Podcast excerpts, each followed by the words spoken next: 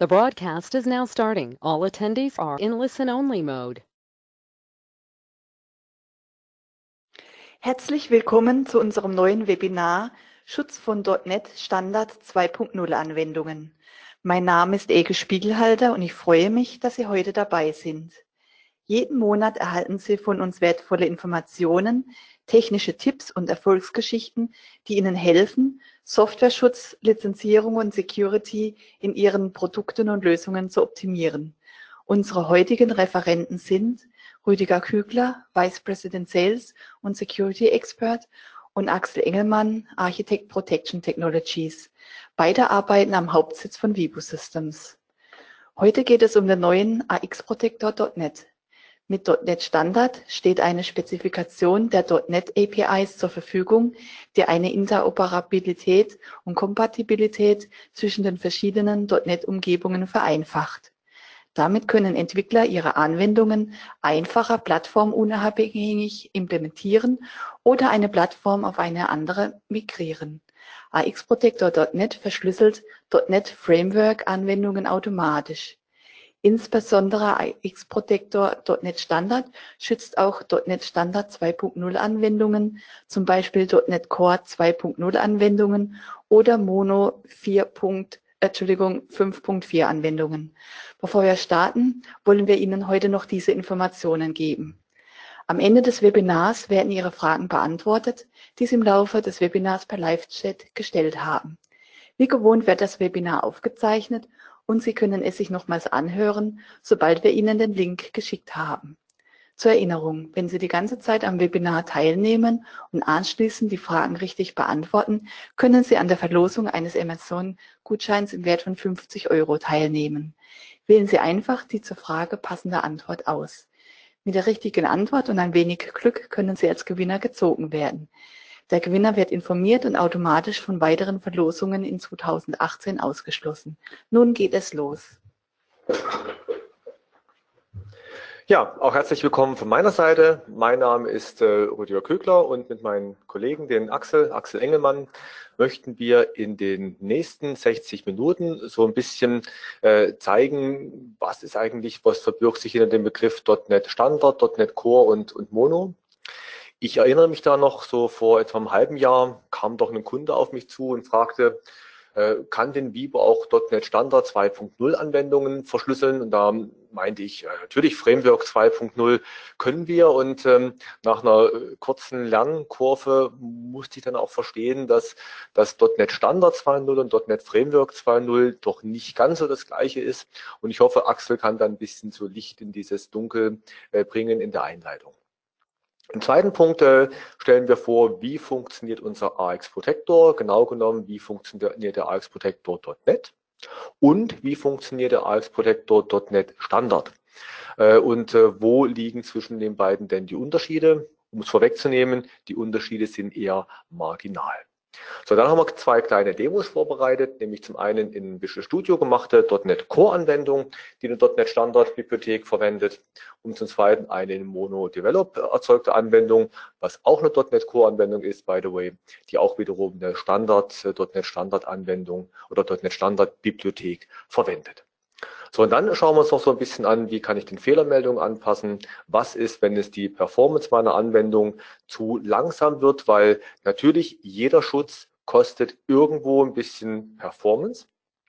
Und äh, wie mache ich so das Feintuning zwischen Performance und, äh, und Paranoia? Und wie gehe ich da eigentlich strukturiert vor? Ja, und das sind so die Punkte, die wir in den nächsten sagen wir mal 45 bis 50 Minuten Ihnen gemeinsam vorstellen äh, möchten. Äh, wie schon gesagt, wenn Sie Fragen haben, können Sie die gerne schon während der Veranstaltung im Fragenfenster stellen und wir schauen, dass wir die entweder während äh, der Fragen beziehungsweise am Ende nach Möglichkeit alle beantworten. Okay, nur erstmal recht schönen guten Morgen auch meinerseits. Wir werden jetzt kurz erstmal beleuchten, was denn eigentlich der .NET Standard 2.0 was sich dahinter eigentlich verbirgt. Also wie Herr Kügler vorher schon angedeutet hatte, gibt es eigentlich das .NET Framework schon seit geraumer Zeit, aber seit mehr als äh, drei Jahren ähm, gibt es nun auch diesen .NET Standard. Wir werden uns heute auf den .NET Standard 2.0 konzentrieren, aber allgemein ist es erstmal eine formale Spezifikation von den .NET APIs und dort sind im Endeffekt Interfaces beschrieben, wie die .NET-Sprache im Endeffekt genutzt werden kann. Und das vor allen Dingen jetzt neuerdings auch plattformübergreifend. Der .NET-Standard ist im Endeffekt ja die formale Spezifikation und dazu muss es aber auch eine Implementierung geben. Und dazu sehen wir jetzt hier in dem Diagramm, dass zum Beispiel das .NET Framework, .NET Core, Mono und eventuell auch neuere Frameworks gibt, die dann dieses Interface umsetzen. Wir sehen hier, dass das .NET Framework auch in den Standard 2.0 reinragt. Das ist aber erst seit der Version 4.6.1 der Fall, wo tatsächlich dann dieser Standard auch implementiert ist unter der Windows-Plattform. .NET Core und Mono stellen die plattformübergreifenden Realisierungen dar, wobei immer mehr sich in Richtung .NET Core entwickelt wird. Das heißt also, das ist von Microsoft vorangetrieben und vor allen Dingen auch Cross-Plattform. Wir müssen jetzt hier unterscheiden, dass es noch keine UI-Unterstützung in dem .NET Standard 2.0 gibt. Also bis jetzt können mehr oder weniger nur in Anführungsstrichen Backend-Funktionalitäten genutzt werden oder auch ASP.NET Web-Applikationen realisierbar sind. Generell bietet der .NET Standard aber durch die verschiedenen Runtimes eben die Möglichkeit auch auf verschiedenen Devices eingesetzt zu werden, wie zum Beispiel Windows, Mac, Linux, iOS und Android. Dafür gibt es dann auch äh, Frameworks, die aufbauend dazu sind und die jeweilige plattformabhängige Implementierung bereitstellen. Grundsätzlich sehen wir jetzt hier noch, dass wir mit dem AX Protector beide ähm, ja, sagen wir, .NET-Universen bedienen. Einerseits das komplette Framework mit dem normalen AX Protector .NET, den Sie ja bisher schon ähm, erfolgreich einsetzen und wir haben auch den AX Protector.NET Standard nun neuerdings seit Version 10.20, der jetzt die Implementierung oder die, das Schützen von .NET Standard 2.0 Anwendungen übernimmt. Ja, auf der nächsten Seite haben wir das nochmal zusammengefasst. Das heißt, für äh, diejenigen unter Ihnen, die hinterher die PowerPoint-Präsentation einfach runterladen möchten und die nochmal nachlesen möchten, hier nochmal zusammengefasst. Eben der .NET Standard ist eine Spezifikation vom Interface.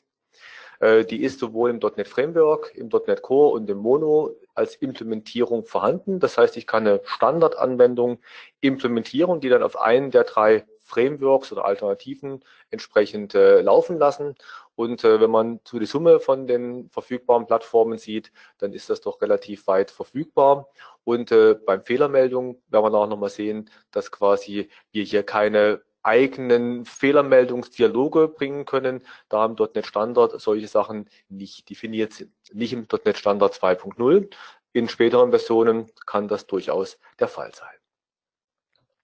Ja, Verschlüsselungsprinzip vom AX äh, Protector. Prinzipiell gilt für den alles, was bei Vivo eigentlich schon immer galt, einmal integrieren und vielfach ausliefern. Das heißt, äh, wenn ich meine Software mit CodeMeter schützen möchte, äh, dann baue ich das einmal ein in meine Software und in meine Prozesse und danach kann ich beliebig viele Kopien von der gleichen Anwendung, von der gleichen Exe ausliefern. Das heißt, am Anfang, ich nehme meine Software, entweder nutze ich unser CodeMeter Core API, um dann selber manuell Abfragen reinzumachen oder und, wenn ich zusätzlich gerne noch verschlüsseln möchte, kann ich sagen, ich nehme CodeMeter Protection Suite, zu dem AX Protector gehört, AX Protector.NET gehört, AX Protector.NET Standard gehört und verschlüssel damit meine Software. Das heißt, durch das Verschlüsseln habe ich zum einen die Lizenzierung eingebaut und zum zweiten habe ich damit Schutz gegen Reverse Engineering und Schutz gegen Veränderungen erreicht. So, die Sachen, die ich noch zusätzlich mache, ich integriere CodeMeter, meistens CodeMeter License Central, in meine Prozesse und erstelle dann einzelne Lizenzen, die ich an meinen Anwender ausliefere. Die Sachen betrachten wir heute nicht. Heute fokussieren wir uns auf die CodeMeter Protection Suite und zwar genau genommen auf die Ausprägung AXProtector.net und AXProtector.net Standard. Das sehen wir auf der nächsten Seite nochmal. Kurze Zusammenfassung. CodeMeter Protection Suite als AX Protector und EX Protector für Native-Anwendungen, als für Java AX Protector für Java-Anwendungen und auf Embedded-Systemen als AX Protector, CodeMeter Embedded und EX Protector verfügbar. Und wie gesagt, heute Fokus auf den AX Protector.net, mit dem ich eben eine Software verschlüssele. Ich kann die Integrität äh, prüfen, indem ich sage, die Software kann eben nicht verändert werden, weil verschlüsselt und mit Checksummen versehen. Ich kann mein Intellectual Property schützen, eben weil verschlüsselt nicht mehr einsehbar.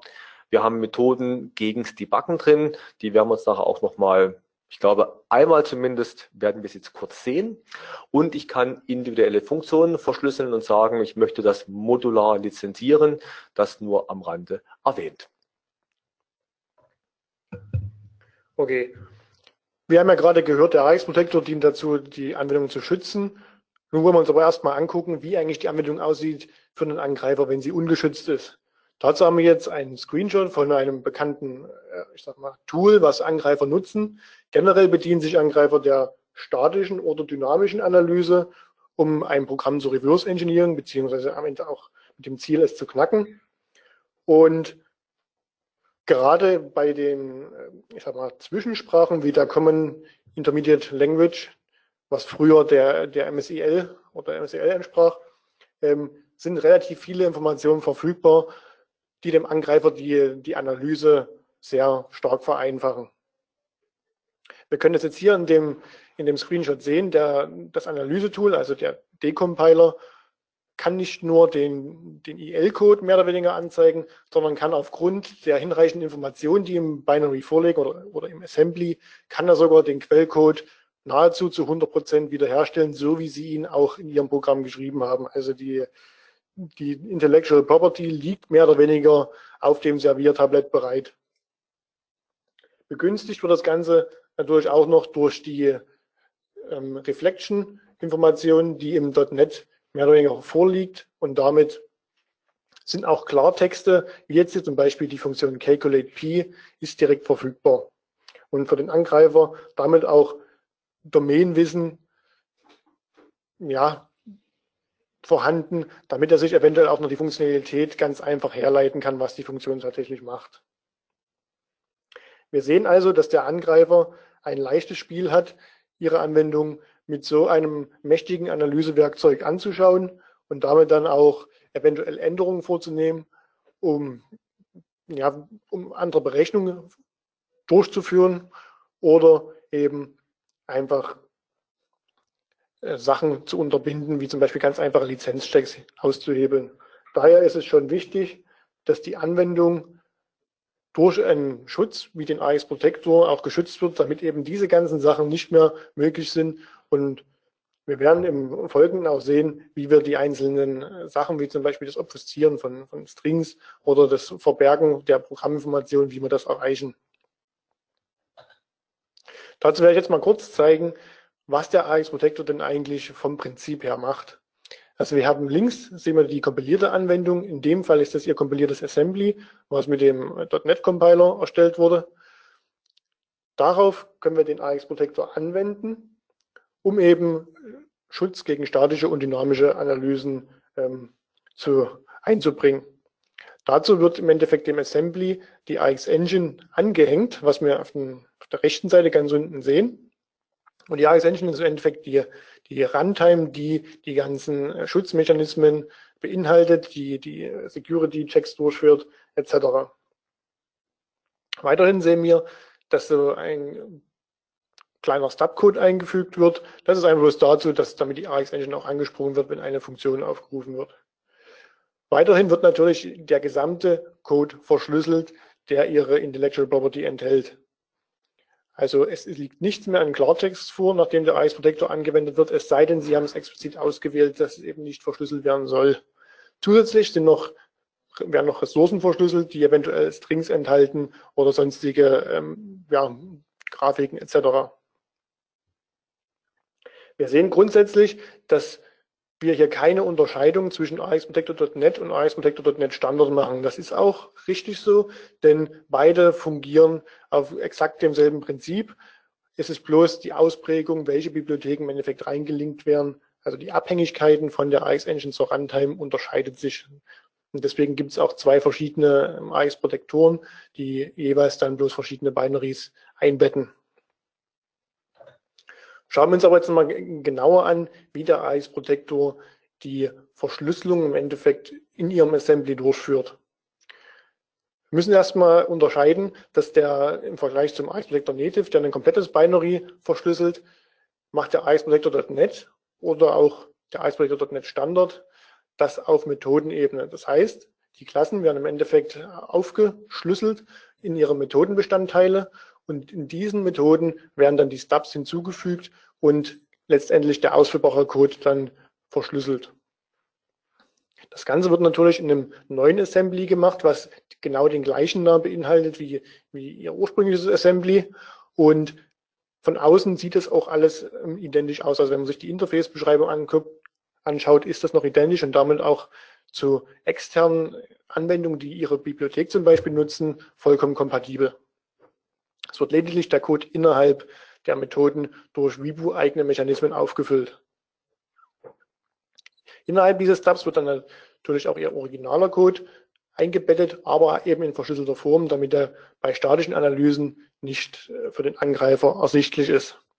Wie schon vorhin erwähnt, wurden noch oder werden die Ressourcen verschlüsselt und es werden auch noch automatische Security-Checks eingefügt, wie zum Beispiel die, ähm, die Debugger-Erkennung oder auch die, ähm, ja, die Integritätsprüfung sowie andere Sachen wie Fallenausführung etc.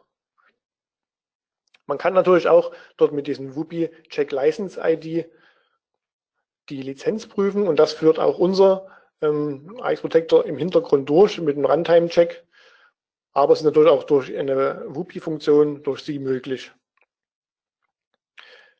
Für Sie ist es lediglich ein Funktionsaufruf, aber was wir im Hintergrund machen, ist ähm, ja, Technik wie Retret ähm, um eben auf tieferer Ebene eine starke äh, Kryptographie auch zu gewährleisten, damit Ihre Anwendung tatsächlich sicher bleibt.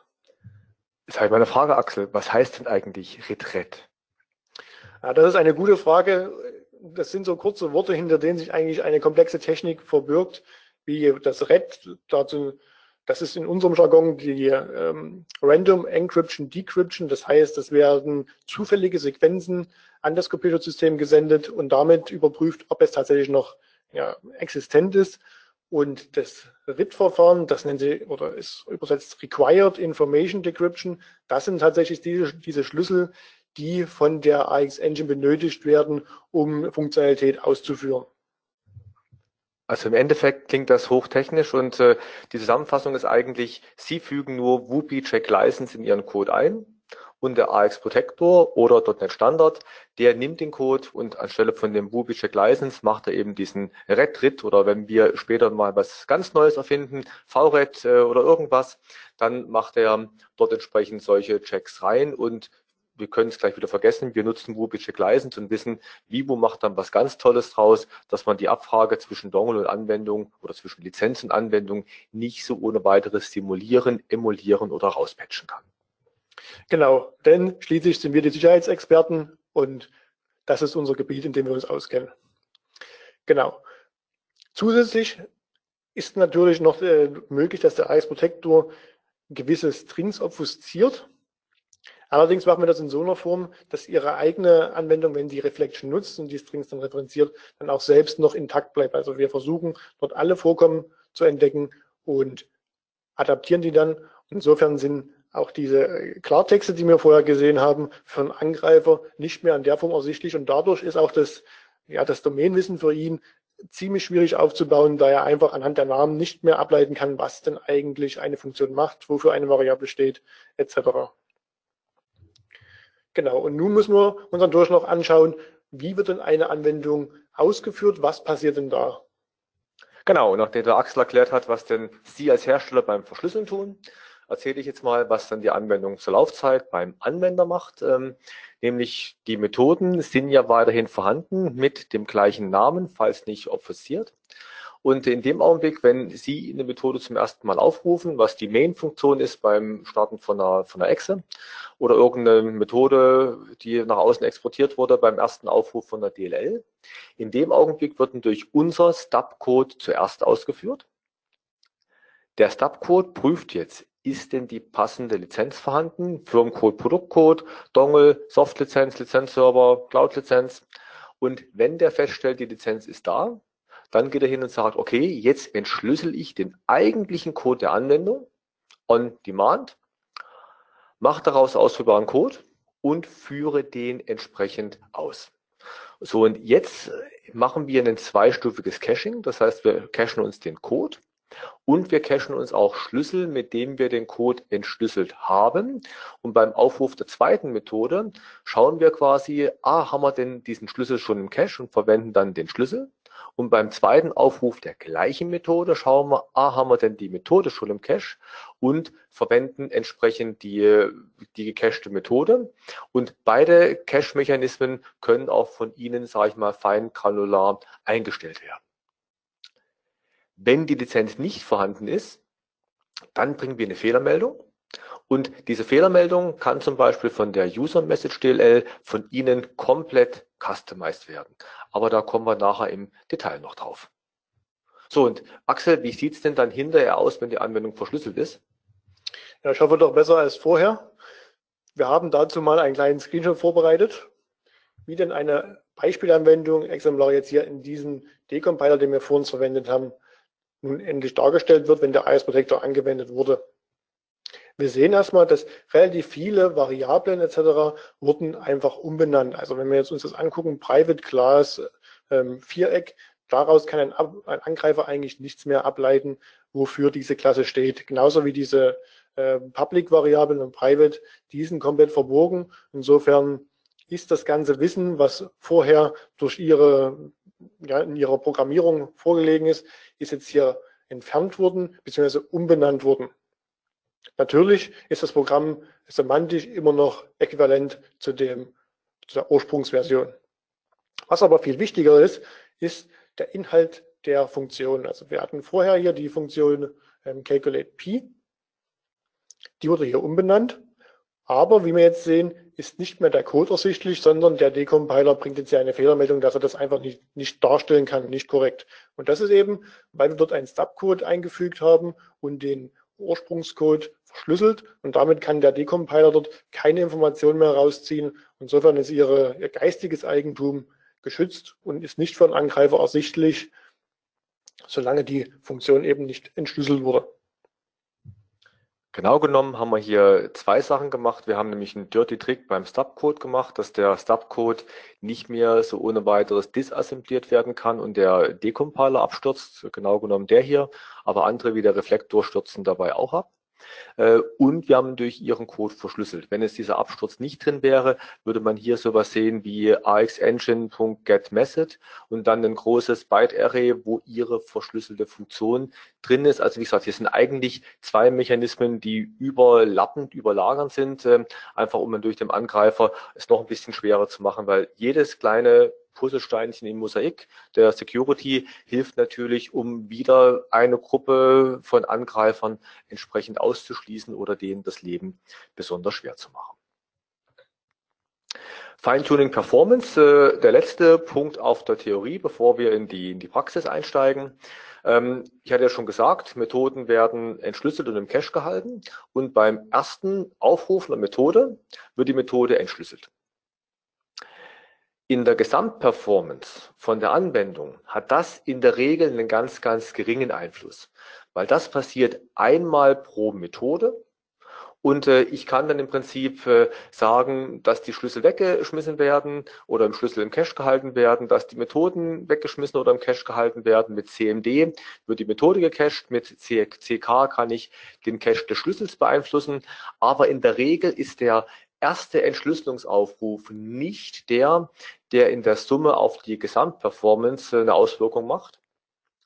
Viel wichtiger oder viel größeren Impact hat eigentlich der Aufruf, der immer wieder gemacht wird. Also wenn ich zum Beispiel eine Funktion in einer Schleife habe und die immer wieder aufrufe, wir haben auch so genau das Beispiel in unsere Demo-Anwendung eingebaut, um das auch mal dann wirklich am praktischen Beispiel zu, zu zeigen. Und im Prinzip, wenn wir so eine Funktion zum zweiten Mal aufrufen, müssen wir ja prüfen, hm, ist die Methode schon im Cache? Neben dem ist die Methode im Cache, haben wir auch einige Sicherheits-Security-Checks, die wir bei diesem Call, bei der Gelegenheit mitmachen. So, und zum Schluss haben wir dann ein Overhead von drei bis sieben Mikrosekunden pro Aufruf. Das klingt jetzt erstmal relativ wenig, aber stellen Sie sich mal vor, äh, Sie würden hier jeden Bildpunkt auf dem Bildschirm einzeln ausgeben. Und ja, das war wirklich eine praktische Anwendung, die ich schon hatte. Ein Kunde von mir hat jeden Pixel einzeln gemalt, drei Farben, und hat im Prinzip, ähm, also mit drei Farbkanäle, und hat für jeden Farbkanal geprüft, ob denn der Wert größer als 255 ist und ihn dann auf 255 zurückgesetzt. So, 1000 mal 1000, grob geschätzte Bildpunkte, mal drei Farben waren drei Millionen Aufrufe, drei Millionen Aufrufe mal drei bis sieben, nehmen wir fünf, fünf Mikrosekunden, ergibt 15 Sekunden.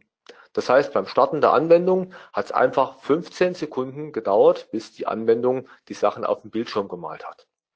Und im Prinzip haben wir dann rausgefunden, es liegt an der einen Funktion, weil die wird drei Millionen Mal aufgerufen.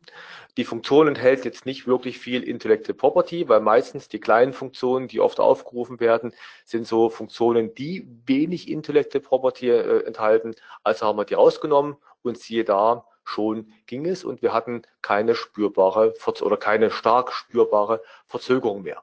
So, und das sind so die Geschichten, wo wirklich Schleifen in der Regel kleine Funktionen mit wenig geistig Eigentum, die in Schleifen durchgeführt werden oder oft aufgerufen werden, die haben einen starken Einfluss. Und da schauen wir uns nachher auch nochmal an, wie man denn mit einem Profiler einfach wirklich da äh, systematisch vorgeht.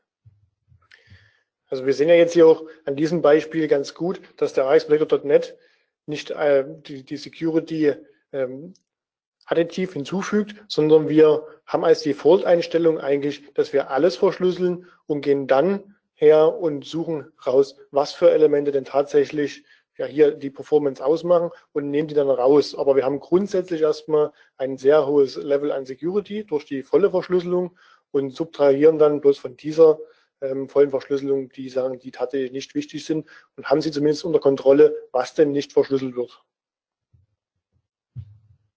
mit Ausnahme der Funktionen, die kleiner als 10 Byte sind, weil die schon per Default erstmal ausgenommen werden. Aber ja, wir im Prinzip, wir verschlüsseln alles, was aus unserer Sicht schützenswert ist. So, hier sieht man mal das zweistufige Caching. Das heißt, ich habe ja auf der rechten Seite den Dongle oder die Act License, wo ich einen Firmencode und, und Produktcode habe. Und der Zugriff, der braucht ein paar Millisekunden. Hier reden wir von etwa fünf Millisekunden. Äh, dann habe ich im Prinzip anhand von dem werden die gecachten Keys berechnet und Axel hat auch schon gesagt, RIT-Key, äh, im Prinzip der Required Information Decryption, also Keys, mit denen wir wirklich was entschlüsseln zur Laufzeit. Und diese RIT-Keys sind zu den Methoden zugeordnet und hier kann man eben wirklich schön sehen, ich habe die Methoden im Cache und kann im Prinzip die Methoden aus dem Cache entfernen. Mit minus CMD kann ich sagen, nach 10 Sekunden sollen die wieder entfernt werden. Dann greift er auf den gecachten Schlüssel zu und mit minus CKN kann ich sagen, wann denn die Schlüssel wieder entfernt werden sollen und wann er wirklich auf den Dongle oder die CMX-License oder im Netzwerk oder in der Cloud auf die Lizenz zugreifen soll. Und so habe ich eben hier einen, sage ich mal, einen Konfigurationsschalter, wo ich das Ganze schon mal gut machen kann. Zum Beispiel erkenne auf der Folie, dass rechts der Pfeil, der ist rot und die anderen sind grau. Hat es eine spezielle Bedeutung?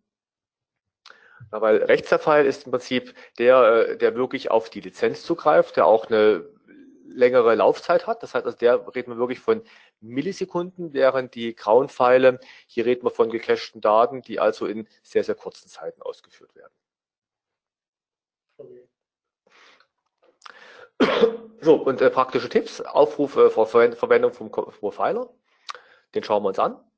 Dann kann ich die Verschlüsselung im AX Protector abschalten, entweder mal von allen Funktionen abschalten. Das ist so eine, ich teste mal, wenn ich gar nichts verschlüssele, was habe ich denn dann für einen Performance-Einfluss? Nämlich eigentlich gar keinen. Äh, und dann schalte ich sukzessiv ein oder aus.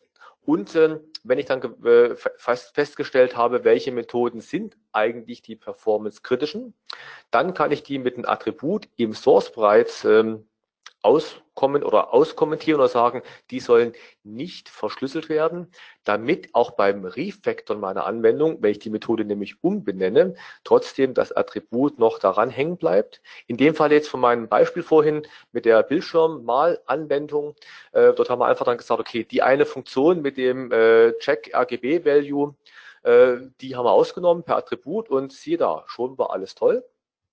Oder halt, ich kann auch die Schrotflinte nehmen, gesagt, mit minus CML kann ich sagen, er soll die kleinen Methoden nicht verschlüsseln. Und die Default-Einstellung ist, mach alles, was unter 10 Byte ist, weil das kann nicht wirklich schützenswert sein, verschlüsselt bitte nicht und alles über 10 Byte verschlüsselt bitte und die Schrotflinte wäre zu sagen, ich setze den Wert von 10 einfach mal auf 20 oder auf 50 und sage, nimm nur die Funktion mit größer als 50, wobei wir dann nicht mehr, wie Axel sagte, von der Vollverschlüsselung sprechen können. Bei 10 können wir eigentlich von der Vollverschlüsselung reden, von allem, was wirklich schützenswerte Inhalte besitzt. Ja, und damit genug äh, der Theorie und Praxis. Lassen Sie uns einfach in äh, die Demo einsteigen und wir haben da mal was vorbereitet. So, ich gehe mal rüber in mein Visual Studio. So, wir haben da ein kleines Visual Studio Projekt gemacht. Ähm, das Visual Studio Projekt besteht aus zwei Teilen. Konsole, Test und Circle. Äh, Sie haben ja vorhin schon gesehen, äh, GetP. Wir machen da einfach mal eine kleine Kreisberechnung. Es ist uns nichts Besseres eingefallen. Oder wir fanden das einfach ein schönes Beispiel zum Zeigen, genau genommen. Und da haben wir gesagt, wir berechnen den Umfang, Get Circumference, und wir machen die äh, Flächenberechnung, Get Area. Und das sind die beiden Methoden, die public von außen aufzurufen sind. Das heißt, wir geben den Radius rein, bekommen Umfang und Flächeninhalt zurück. Und äh, damit ich den Flächeninhalt berechnen kann, gibt es hier eine Hilfsfunktion, eine Private-Hilfsfunktion getP. Und das getP, das berechnen wir in einer Schleife. Da haben wir eine der verschiedensten Formeln, wie man Pi berechnen kann, aus dem Internet genommen und haben die mal nachimplementiert. Und hier sieht man, das ist eine Iteration und ähm, wir hatten ja schon so ein bisschen Vorauflösung, Vorankündigung äh, gesagt, wir wollen auch zeigen, was performance-kritische Sachen denn sind. Und hier haben wir eine Schleife, die führen wir eins, zwei, drei, vier, fünf, sechs, sieben. Also zehn Millionen Mal führen wir diese Schleife aus. Also die wird vermutlich eine Impact auf die Performance haben. Aber wie gesagt, lassen Sie uns das dann nachher einfach mal am lebendigen Beispiel anschauen. Diese Anwendung ist eine .NET Standardanwendung. Moment, ich gehe auf hier Circle und auf die Eigenschaften. Und das sehen wir im Prinzip. Zielframework ist .NET Standard 2.0. Und wir haben dazu gemacht eine Konsole-Testanwendung. Das ist jetzt eine .NET Core-Anwendung. Und diese .NET Core-Anwendung, die sagt einfach, bitte gib einen Radius ein. Und ich kann sie ja mal ausführen lassen. Bitte gib einen Radius ein. Moment, sieht man die auf dem richtigen Bildschirm. Bitte gib einen Radius ein, 1,0 als Beispiel. Und dann berechnet er den Umfang. Bei einem Zentimeter Radius ist es zweimal Pi, sieht gut aus. Also irgendwie ist etwa das Dreifache plus und äh, äh, r Quadrat äh, mal Pi ist die Fläche. Auch die Flächenberechnung scheint hier gut funktioniert zu haben. So, und das ist im Prinzip so unsere kleine Anwendung, die wir gerne mal schützen möchten. Und jetzt haben wir gesagt, der schützenswerte Anteil ist bei uns unsere DLL, die .NET Standard DLL. Natürlich könnten wir auch die Konsole Test verschlüsseln und die DLL würde auch gehen. Wir könnten auch nur die Exe, wobei die Exe gar keine Exe ist, also die Konsolenanwendung verschlüsseln und die DLL nicht verschlüsseln. Aber wir dachten jetzt mal, das sehr praxisrelevante Beispiel wäre eine ungeschützte Exe, die im Prinzip die geschützte .NET Core oder .NET Standard, sorry, .NET Standard DLL aufruft. So, was machen wir dazu? Und wie Axel vorhin schon sagte, der AX Protector.NET Standard ist quasi ein zweiter AX Protector.NET, der parallel ausgeliefert wird zum normalen AX Protector und der noch nicht in der grafischen Oberfläche integriert ist. Wir können aber trotzdem die grafische Oberfläche schon mal verwenden, um so ein paar von den ähm, ein paar der Einstellungen uns mal anzuschauen. So, und äh, da wählen wir ein .NET Assembly Projekt aus und äh, holen die Anwendung auf unserem Bildschirm. So, und jetzt gehe ich hin und sage, ich nehme jetzt mal die Anwendung, nämlich hier unsere circle.dll. Wir haben die schon mal kompiliert. Die circle.dll, ziehen die hier rein und wählen jetzt zu unserer Einstellung, was möchten wir denn machen? Firmcode und Produktcode. Wir haben da mal den Produktcode 201.000 vorbereitet, dass wir den bei unserem Rechner schon dran haben, in dem Fall einen Dongle. Runtime-Chatting, Security-Optionen mit Obfuskierung, ohne Obfuskierung. Wir setzen mal alle Checks hier auf On. Hier wäre auch im Prinzip das äh, automatische aus dem Cache entfernen, diese Option minus CMD ist hier entsprechend zu, zu setzen. Dann Fehlermeldungen, wir nehmen die Inline-Messages, erklären wir auch noch im Detail. Strong Naming ist eines der wenigen Sachen, die AX Protector.NET und Standard unterscheiden. Im Standard äh, ist das Strong Naming nicht drin, das heißt, die Optionen können wir nicht setzen, sondern hier bei Advanced Optionen äh, kann ich im Prinzip verschiedene Module definieren, sehe auch nochmal, welche Methoden denn bei mir drin sind, könnt ihr jetzt auch alle explizit auf bitte verschlüsselt die, wobei dadurch, dass die alle über 10 Byte sind, werden sie auch automatisch verschlüsselt und komme hier auf meine Summary. Und in der Zusammenfassung habe ich jetzt eine XML-Datei, die beschreibt, was ich entsprechend äh, hier als Kommandozeilenparameter verwenden soll. Diese XML-Datei habe ich jetzt schon mal kopiert in unsere encrypt.cmd-Datei. So, auch die. Falscher Monitor, ziehen wir hier rüber. So, wie gesagt, schon mal vorbereitet, wie wir auch gerade gesehen haben. So wurde die erstellt, Firmencode und Produktcode. Die Optionen sind hier gesetzt. Äh, lass uns kurz schauen. Axel CAG 17 ist gesetzt. Minus C, minus UI ist gesetzt. Minus I ist nicht gesetzt. Alles sind auf True gesetzt. Wunderbar. Also so haben wir, hätten wir die Datei auch gerade mit dem AX Protector erstellt. Und das zweite ist, wir haben dann eine kleine Batch-Datei gemacht, die wir aufrufen und anstelle von dem normalen AX Protector Net verwenden wir den im Unterverzeichnis AX Protector oder Net Standard 2.0 und dort die AX Protector Net Exe und rufen die mit der encrypt.xml Datei auf. Also ein bisschen manuelle Vorarbeit, wie gesagt, die XML Datei einmal erstellen und äh, dann sagen, ich mache eine Batch Datei, um die ganze hier aufzurufen. So, das haben wir entsprechend mal vorbereitet. Das heißt, ich rufe jetzt hier auf encrypt.cmd und verschlüssele unsere Anwendung. Noch so ein kleiner Tipp am Rande. Ähm, wenn Sie dasselbe wiederholen, äh, kann es sein, dass bei Ihnen noch die Meldung kommt, dass er die Circle Depths Datei nicht findet. Das ist die JSON-Datei, in der die Abhängigkeiten definiert und reingeschrieben werden. Und die kopiert er normalerweise beim Bildprozess nicht immer ins Zielverzeichnis. Das heißt, die muss ich noch in mein Zielverzeichnis kopieren, wo die DLL liegt, damit der AX Protector.NET äh, Standard die beim Verschlüsseln auch findet. So, im Verzeichnis Protected habe ich hier schon mal geöffnet liegt dann unsere geschützte Circle-Echse, äh, 260 Kilobyte groß, weil durch unsere AX Engine es dazugekommen ist. Und die Originale war nur 4 Kilobyte groß. Also wir haben auch wirklich die verschlüsselte Datei hier. Und wieder Praxistipp, ich musste die Circle Depths, also die von unserer DLL, mit den Abhängigkeiten von unserer Konsole merchen. Das heißt, die ganzen Abhängigkeiten mussten hier noch entsprechend nachgetragen werden, damit diese hier auch vorhanden sind und gefunden werden. Und ähm, es gibt ein paar wenige Fälle, in denen das Runtime Directory nicht gescheit angelegt wird. In dem Falle äh, müssten Sie das einmal von Hand anlegen.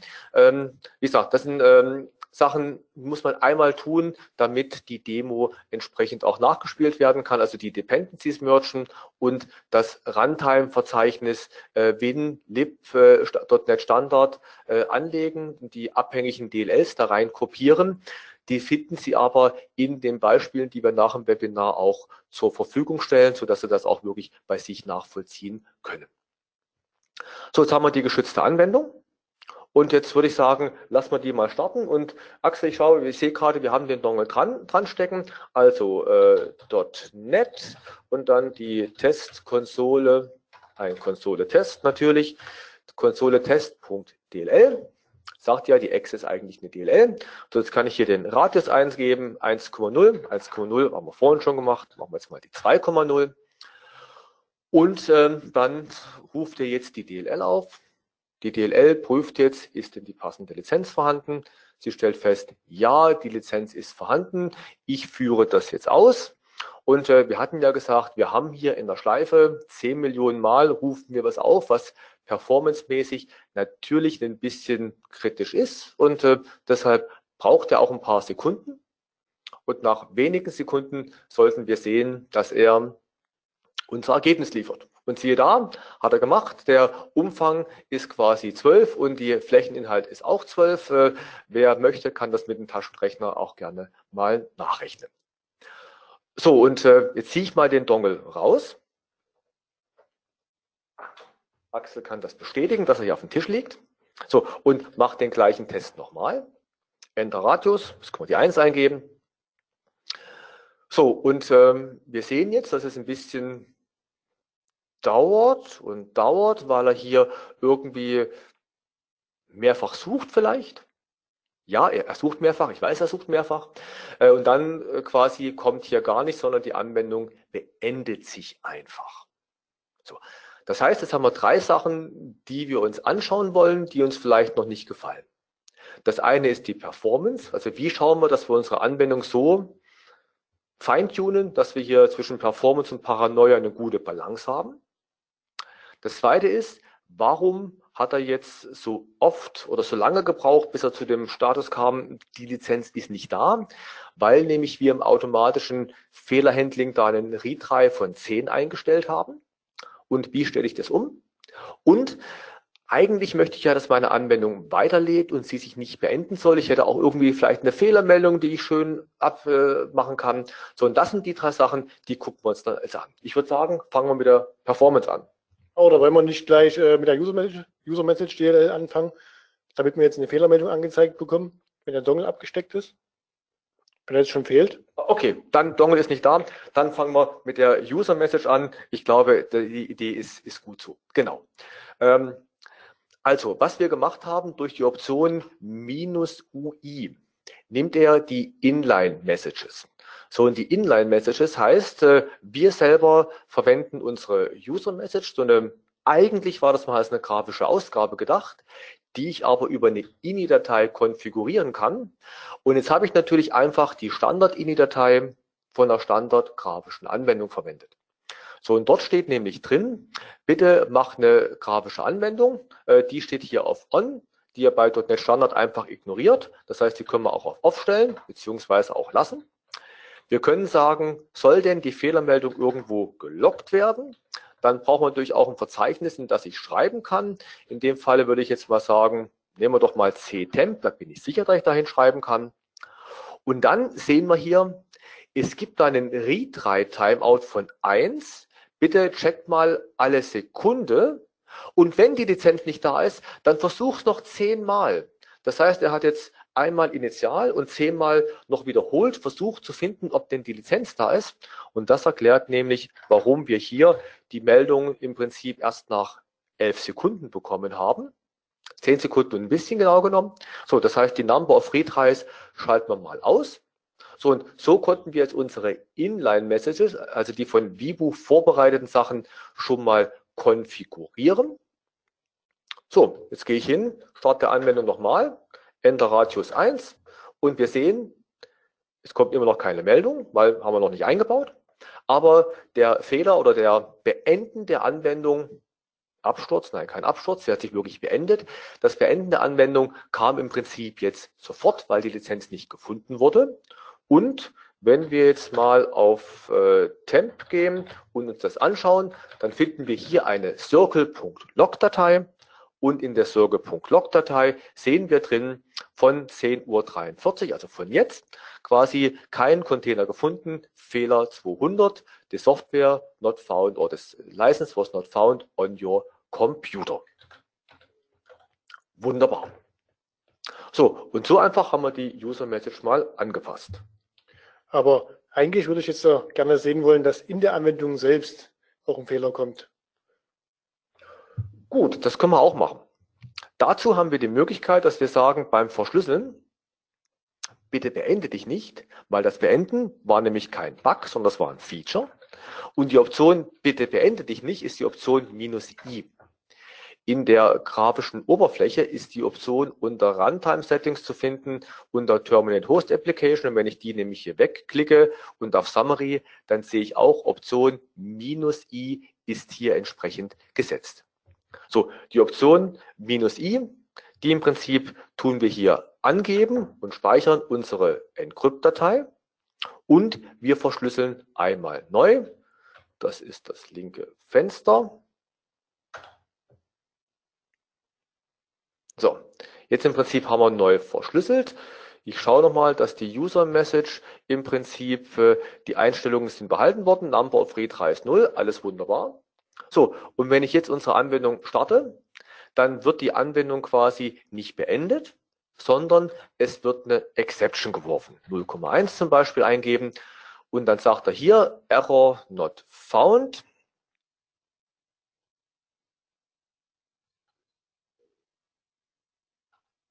Was daran liegt, dass wir schon,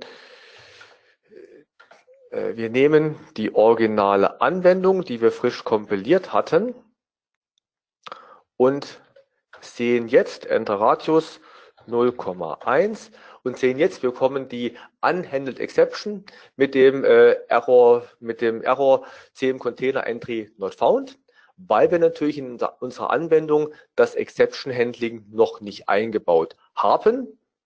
So, und dazu gehen wir einmal zurück in unsere Anwendung. Und wir sehen, wir hatten das nämlich testweise schon eingebaut und diese schon eingebaute Anwendung lag schon dort. Ähm, und wie gesagt, hier gehen wir hin und sagen, bevor wir Funktionen aus der DLL aufrufen, machen wir einen 3-Catch-Block drumherum. Und im Catch-Block fangen wir unsere Whoopi-Exception und geben einfach auf der Konsole die Message von der Whoopi-Exception entsprechend aus. Wir könnten natürlich auch was anderes machen. Sag mal, dieser Whoopi-Exception-Typ, ist der standardmäßig schon verfügbar? Äh, nein, dazu brauche ich eine Abhängigkeit, nämlich ich muss die äh, WUPI.NET, äh, das Assembly, muss ich als Referenz in meine Anwendung hineinziehen.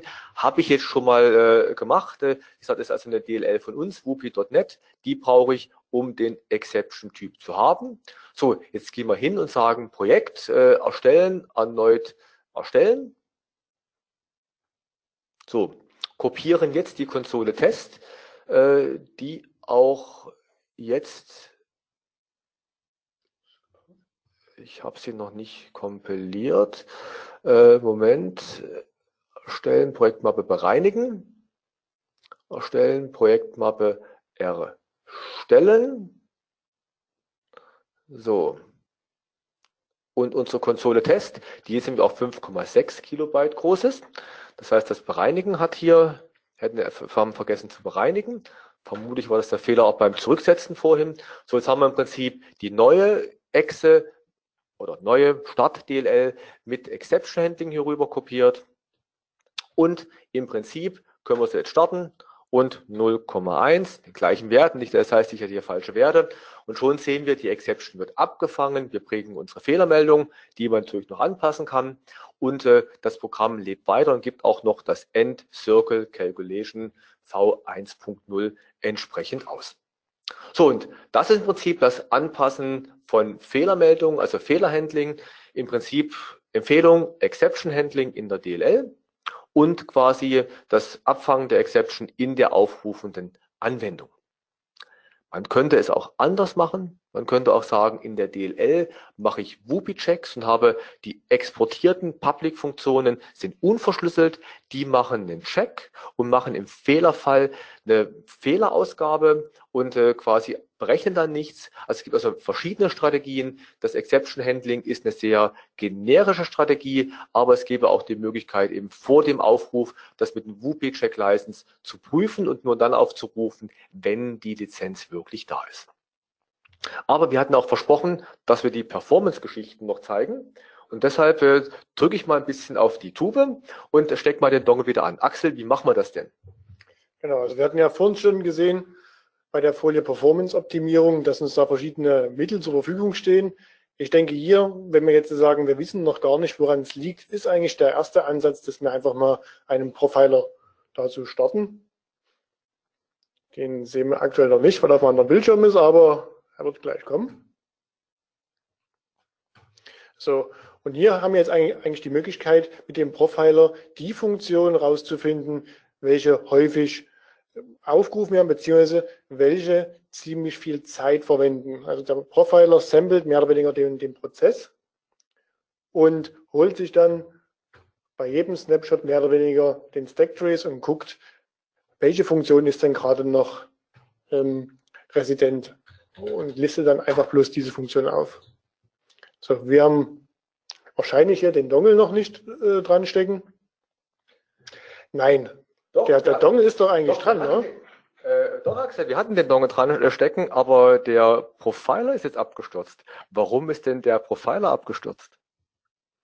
Können wir nochmal ganz kurz die Verschlüsselungsoption aufmachen? Vielleicht könnte das ein Zusammenhang mit unserer Anti-Debugger-Detection.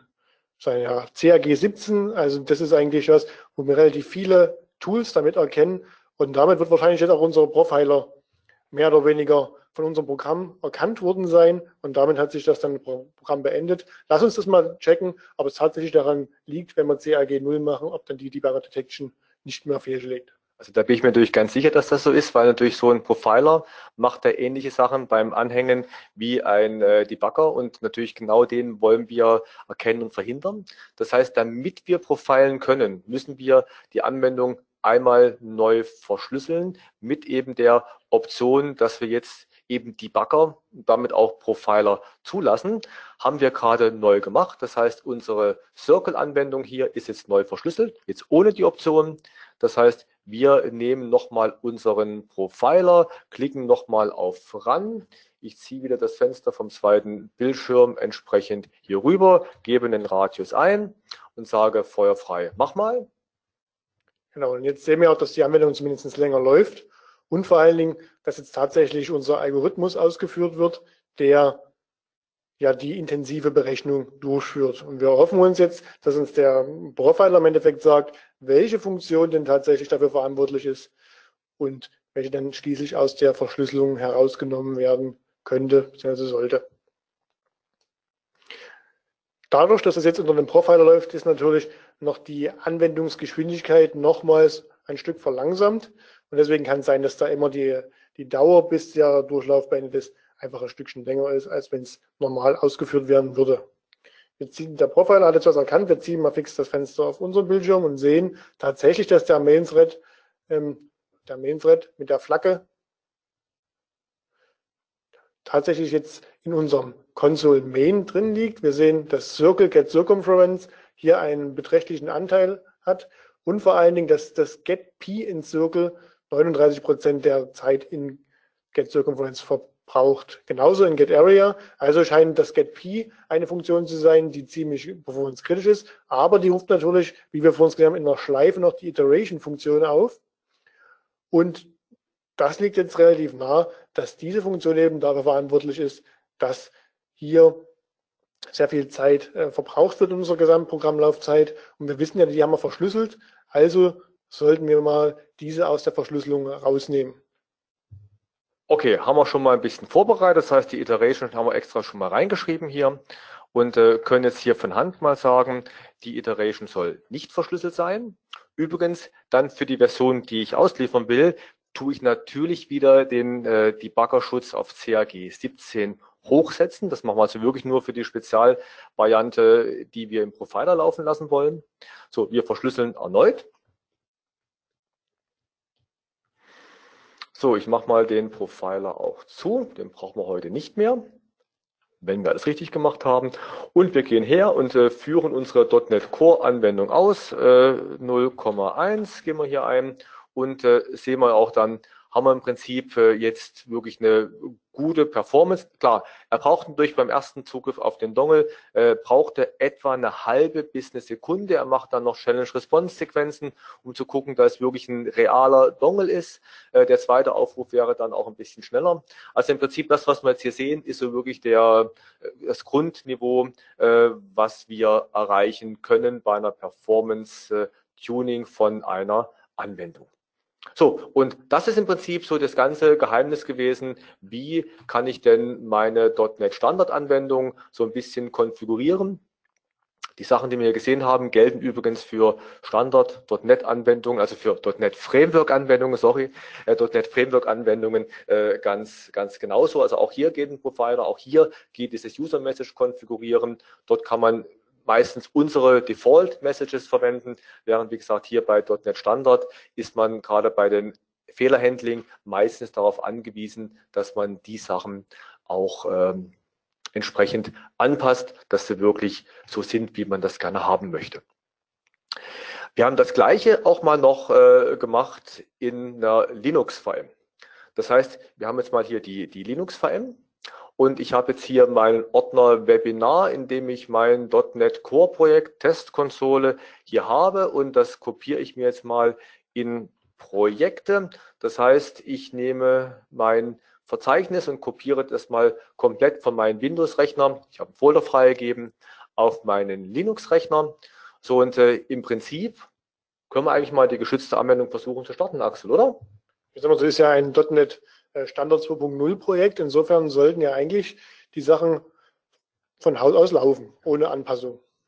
Also CD, als CD kleingeschriebene, CD äh, Projekte, dann CD Konsole Test, CD ähm, Bin. Ich glaube nochmal Konsoltest. Ah, CD Konsole Test, CD Bin, CD Debug, CD Net Standard, CD Protected. Das haben wir es.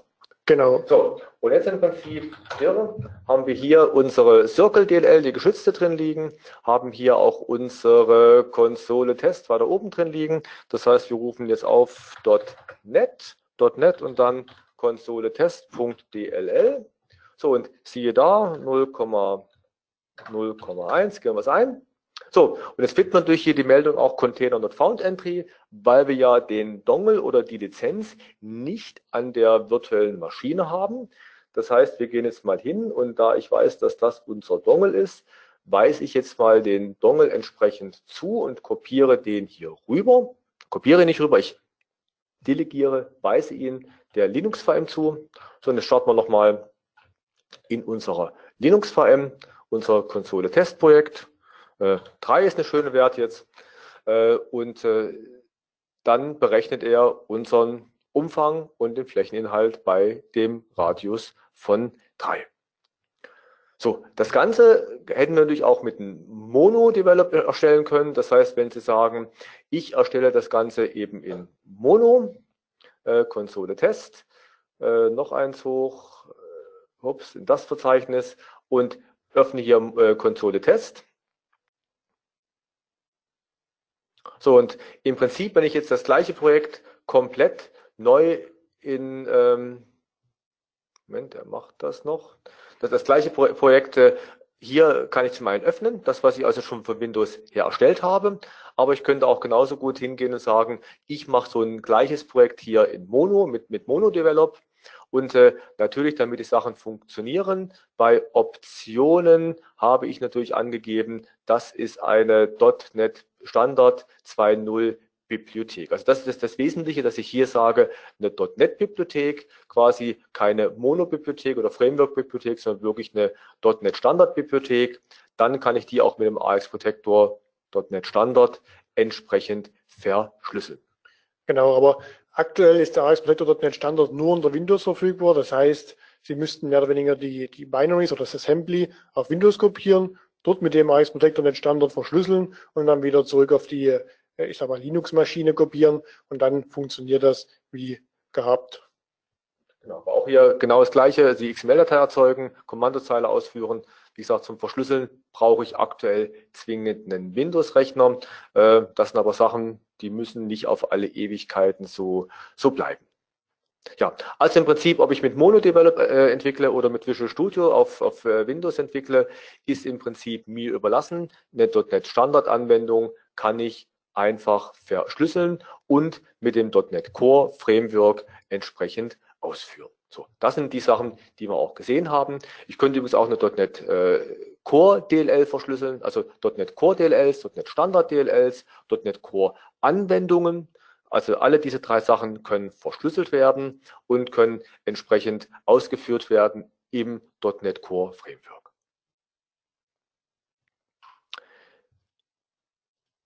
Ja, und das haben wir im Prinzip bei unserer Demo auch uns angeschaut. So, kurz, äh, Axel, noch ein bisschen, ein paar Worte zu den Fehlermeldungen vielleicht nochmal zusammenfassend. Genau, wir hatten ja schon gesehen, dass wir in dem Beispiel, was wir gezeigt haben, zuerst gar keine Fehlermeldung ausgegeben bekommen haben. Dann haben wir durch eine Anpassung, durch der Inline-User-Message mit der minus UI und dann eben Anpassung der INI-Datei ähm, es geschafft, das zumindest in der Datei rauszuloggen. Und weiterhin kann ich in der INI-Datei natürlich noch angeben, wie zum Beispiel Lizenzzugriffe äh, stattfinden sollen, wie die Fehlertexte in der Datei ähm, ja, bereitgestellt werden soll. Das ist alles möglich für die tiefere Integration in Ihre Eigenanwendungen oder in, in sonstige Belange bieten wir natürlich noch die Möglichkeit, eine eigene User Message DLL für das .NET Assembly mehr oder weniger bereitzustellen. Das ist die Option minus UM. Da können Sie aus dem Doku und Samples Ordner, der mit dem SDK bereitgestellt wird, eine Beispielimplementierung der NetStandard 2.0 User Message DLL äh, nutzen, um Ihr eigenes Projekt da eben zu integrieren und eventuell ihr eigenes GUI-Frontend dazu zu nutzen, um User oder um Fehlermeldungen angezeigt zu bekommen, etc. Also das ist eine Möglichkeit, wo Sie selbst entscheiden können, wie Sie die Fehler dann im Endeffekt bereitstellen an Ihre Endkunden. Genau. Ja, äh, last but not least noch zwei weitere äh, Slides zu weiteren Features, nämlich Sachen, die der AX Protector.NET Standard natürlich auch kann, die der AX Protector.NET äh, schon konnte, nämlich ich kann auch modularen Schutz machen. Das heißt, ich könnte auch sagen, ich definiere mir eine zweite Lizenzliste mit einem anderen Produktcode und verschlüssel eine andere Funktion mit genau dieser Lizenzliste. Dann habe ich nämlich eine hohe Sicherheit und für das Fehlerverhalten, also für eine gute Nutzerführung, dass auch der Anwender wirklich eine schöne Fehlermeldung bekommt und nicht einfach die Anwendung sich beendet.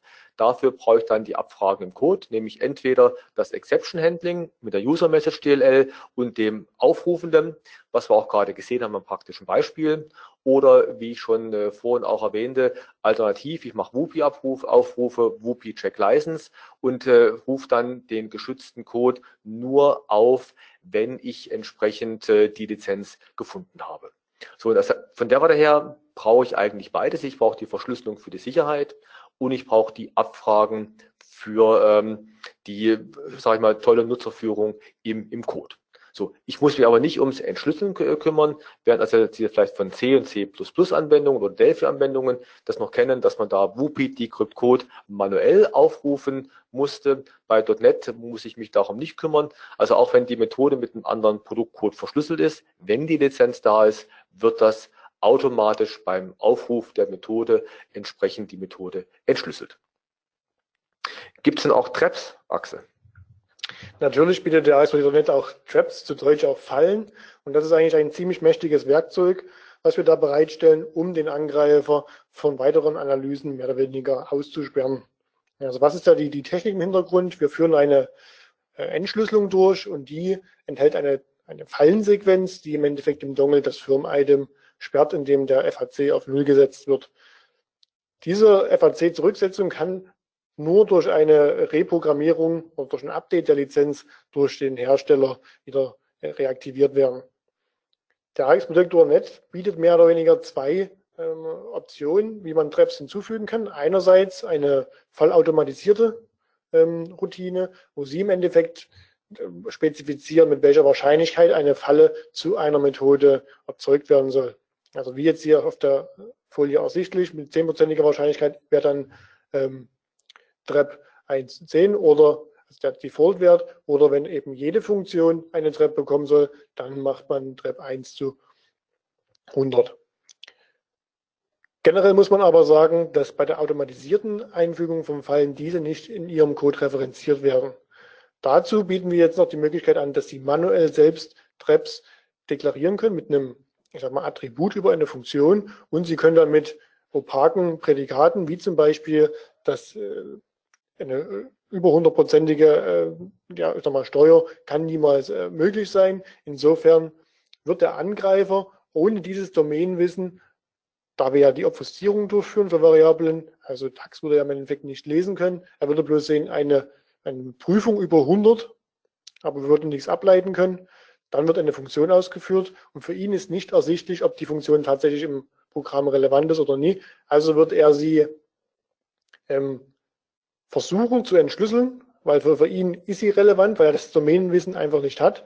und dadurch würde er dann in eine Falle laufen. Also der manuelle Ansatz ist definitiv noch der, der sichere, da hier auch noch Referenzen im Code durch sie hinzugefügt werden können.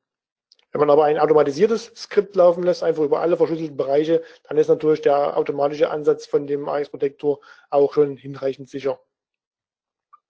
Ja, also die Fallen sind mächtig und sollten auch definitiv genutzt werden, um maximale Sicherheit zu erreichen.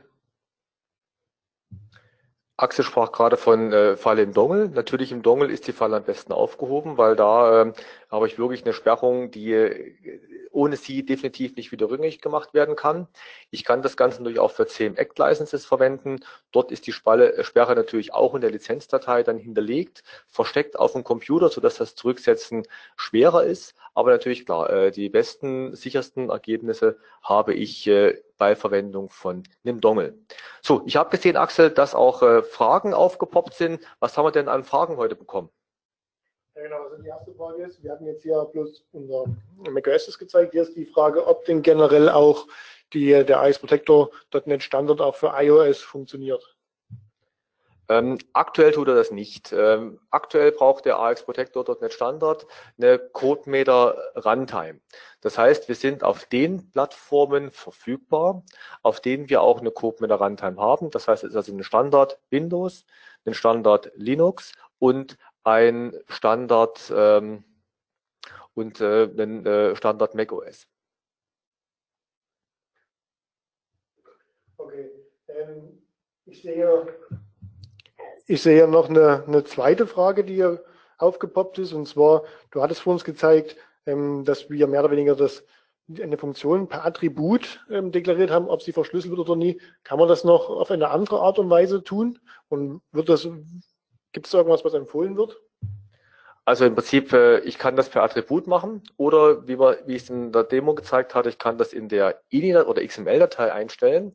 Die XML-Datei ist immer so meine Empfehlung, um das Ganze rauszufinden. Das heißt, ich habe eine, eine DLL, da habe meine Anwendung geschrieben, ich habe meinen Profiler genommen und jetzt will ich im Prinzip testen, ob die Ergebnisse, die ich vom Profiler habe, diese äh, x Millionen Aufrufe oder da liegt die Performance, ob äh, das quasi dann eine Auswirkung hat. Das heißt, in der XML-Datei schließe ich die mal aus. Und wenn ich dann festgestellt habe, ja, das passt, dann tue ich diese Funktion aus der XML-Datei auch komplett rausschmeißen. Also eigentlich Ziel ist, dass in der XML-Datei gar keine Funktion definiert ist, so wie wir es hier gemacht haben, sondern wirklich ich dann alles wieder rausschmeiße, alle Funktionen und hinterlege das dann wirklich als Attribut im Code, damit eben, wie gesagt, auch das Ganze einen Refactoren überlegt, weil stellt sich vor, in der XML-Datei tun Sie jetzt die 20 äh, kritischen Funktionen, mehr dürften es in der Regel nie sein, tun Sie im Prinzip äh, dort reinschreiben und sagen, die Funktion Iteration, die Funktion getP, die Funktion do irgendwas, ähm, will ich ausschließen und äh, nach dem nächsten Refactoren heißt die du irgendwas, nicht mehr tu irgendwas, sondern mache was Besonderes. Und äh, dann natürlich würde das nicht mehr funktionieren. Und deshalb ist quasi das Attribut im Quellcode die beste Waffe der Wahl. Ja, bevor wir schließen, noch ein letztes Wort in, in eigener Sache, äh, was wir jetzt hier ähm, gesehen haben äh, war, wir haben die Kombination gehabt aus einer .NET Core Anwendung mit einer .NET Standard Bibliothek beziehungsweise aus einer .NET Core Anwendung mit einer .NET Core Bibliothek. Das sind die Sachen, die aktuell implementiert sind, die aktuell auch äh, entsprechend funktio funktionieren.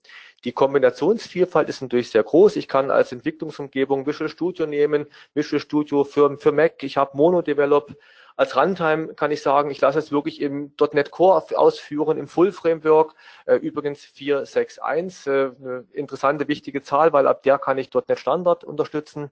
Oder ich lasse es im Mono ausführen, dann Kombinationen Core mit Core, Core mit Standard, äh, Framework mit Core, also wirklich .NET Framework Anwendungen, Windows Forms Anwendungen mit Core.